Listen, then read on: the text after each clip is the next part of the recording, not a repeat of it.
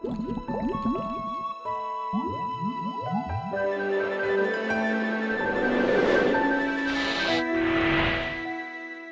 家好，我是彩虹爱家生命教育协会谢慧燕。今天要来跟我们聊聊的是彩虹妈妈连思慧。思慧妈妈你好，慧燕姐好，大家好，我是彩虹妈妈连思慧。思慧妈妈，我们都有自己的小孩，在陪伴孩子成长的点点滴滴，最困扰的可能是孩子的学习，对不对？对，没错，孩子的学习，尤其是最近很多的妈妈都在跟我反映，她说要孩子专心做功课是很困难的事情。他们常常做一件功课，会边写边玩，然后边想去看卡通，一个功课写下来，常常都要落的一两个小时，拖拖拉拉，让妈妈在旁边急得不得了。那这个情况该怎么办呢？哇，这好像是所有父母亲最烦、最愁的事情哈，就觉得怎么这么少的功课还要拖到晚上，甚至会影响我们的睡眠。但是我要了解一下，所有的爸爸妈妈，你会不会觉得孩子除了功课之外，好像没有更忙的事情？所以孩子时间空出来了，他不拖，好像也没有更重要的事情呼唤他要去做，对不对？嗯，在我们的小时候，我们有很多时间可以做很多我们想做的事情。所以你有没有发现，孩子会不会更着急规划他的时间表，会让他的功课赶快完成，对他是一个帮助呢？如果这件事情不是他主动，那他就会成为一个非常会拖拖拉拉，然后你催一下他才动一下的孩子。所以我们先要来发现，孩子除了功课之外，他有没有他的兴趣所在？他有没有发现这是我的时间？我赶快完成功课，交差了，我就可以赶快做我自己喜欢的事情了呢？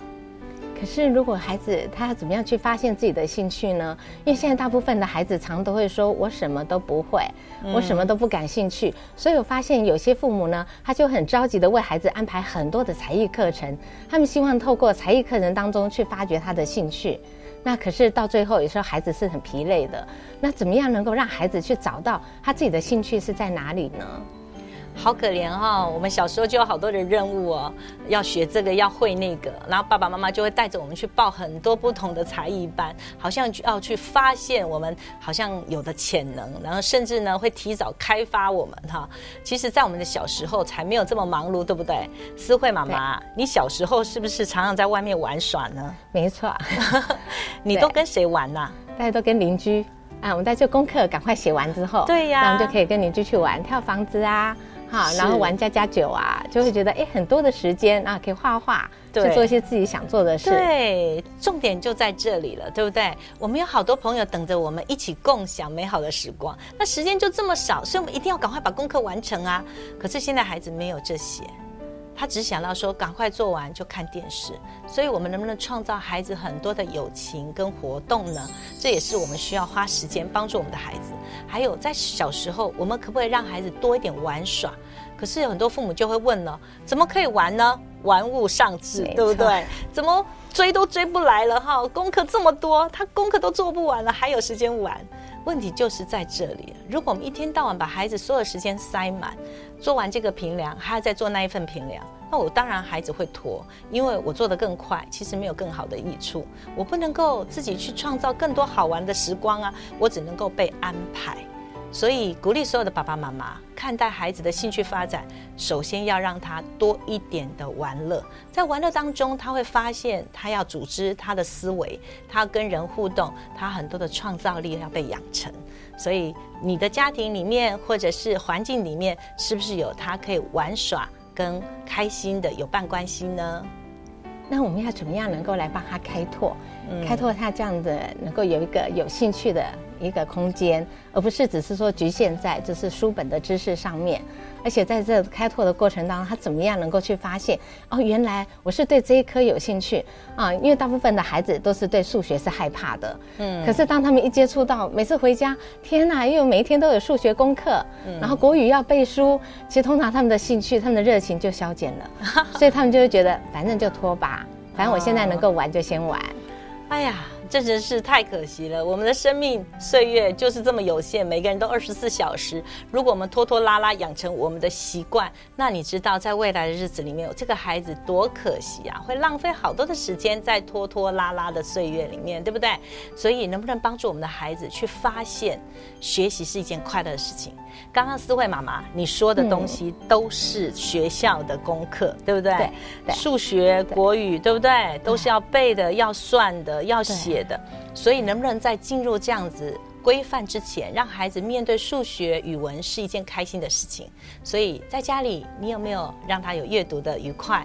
让他玩呃积木啊，玩一些呃数学游戏的时候是很兴奋的。他就会开始思考，数学并不是那么枯燥的，语文并不是只有背诵跟填那个生词啊，或者是重复抄写的这样的功课。所以家里有很多的玩乐时光，是父母亲要陪伴。在我们小的时候，如果有一个大人陪我们建立好的阅读习惯，或是认知这个世界，我们就会非常兴奋。原来知识跟学习是充满了幻想。而且让我们获得能力的一个好精彩的过程哦，就不会是好像学才艺。你知道才艺都是商人已经设定好从不会到会的一种能力的建构，那是有步骤的。就像学钢琴都要反复操作，哇，学什么英语都要背诵很多的单字生词，所以你知道那种感觉就是从不会到会都是一个很枯燥的学习历程。可是，如果我们发现一趟旅行让我们觉得，哎，英语表达是建立好的关系，是买东西的时候我可以自己去，而不用父母亲陪的时候，那样的学习经验对一个孩子来讲，重新再来看待语文、数学，会不会更有兴趣呢？对，没有错。就像我曾经陪伴过一群孩子。啊，我是教他们数学，在他们课后的时候，因为那群孩子比较弱势，所以当他们一看到数学，他们很害怕。嗯，可是后来我发现，我去了解原因以后，那是因为他们很害怕学校老师讲的，他们听不懂，因为都是在背公式。后来当我了解以后，我是帮他们用图解的方式，用画图的方式去告诉他们，其实数学是很好玩的，就像等距离、正向跟负向是怎么样子，让他们去了解。哎，你怎么样跑？然后用图解的方式。后来我发现，慢慢的孩子产生兴趣了。嗯，他就不会觉得数学会这么的枯燥。再加上，当你发现他进步以后，其实你可以用鼓励的方式，嗯，你可以慢慢的从一个题目啊，再扩增成为五个题目。他后来在面对数学作业不会那么害怕，而且每当他做对一些，他会得到我们的鼓励和卡片和这些肯定，其实他越来就会越有兴趣了。哇，那群孩子遇到一个好老师，就是思慧妈妈，会洞察到他们遇到的困顿。其实童年里面，我们遇到学习的时候，真的需要一个好老师帮助我们建构那个从不会到困难的纠结。其实我们并不是笨，有时候我们是遇到一个环节，我们打不开，我们不会建构。所以，如果遇到一个好老师或是一个好的父母亲陪伴我们的过程，去发现我们遇到困难的时候，拆解完之后，我们就会豁然开朗。而且很多孩子他在逻辑思维里面也需要一个时间的开窍或是成熟，包含他脑筋的一个组织的过程，所以要忍耐等候，不要轻易放弃，不要说哎呀你就是数学很笨，或者是哎呀你这个方面就是不行，早点放弃。我觉得孩子是一个很漫长的学习历程。一辈子，他永远要学习，不管是不是在学校的正规考试，或是人生里面很多的功课要去面对。趁早放弃这种事情，会让孩子削弱了很多的生命力。那我觉得孩子需要更强的坚毅力，帮助他里面产生一种兴趣，而是想要突破，想要改变。那刚刚思慧妈妈这样说，就很多的妈妈会觉得说，我又不像思慧妈妈，你那么有智慧，我可能自己念书的时候也不怎么行。所以我觉得邀请别人参与你的孩子是很重要的，就建立伙伴关系，建立好的榜样。如果你孩子数学真的很弱，或是很害怕，就是能够帮他找到数学不错的好孩子，可以陪他玩数学，或是理解数学，他就会发现，其实别人会，我也可以尝试变会。这也是一个很有建设性的方法。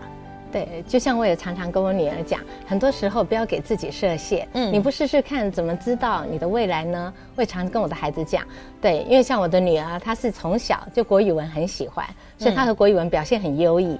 可是她小学的时候也是数学不好，但是我们会常常鼓励她，你要试试看，至少你基本的好，没有要求你非常优秀，但是你基本的常识要懂，但是很难很难去定论孩子的未来。就像刚慧燕姐说的，每一个孩子的成长的学习时间都不同。像我也不曾想到说，他现在高一了，他确实非常的喜欢数学。嗯，所以每个孩子开窍时间都不同，所以家长们千万不要马上就放弃你的孩子，在这当中也要鼓励他们去面对困难的能力。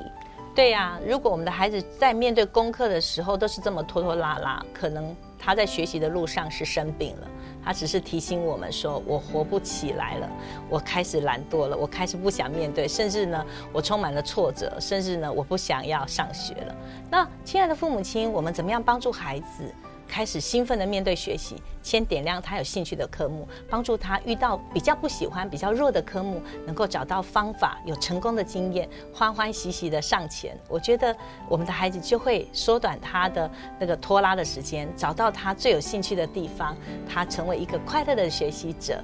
亲爱父母亲，让我们一起看重孩子的生命力，让每一个家庭婚姻更亲爱，儿童生命更精彩。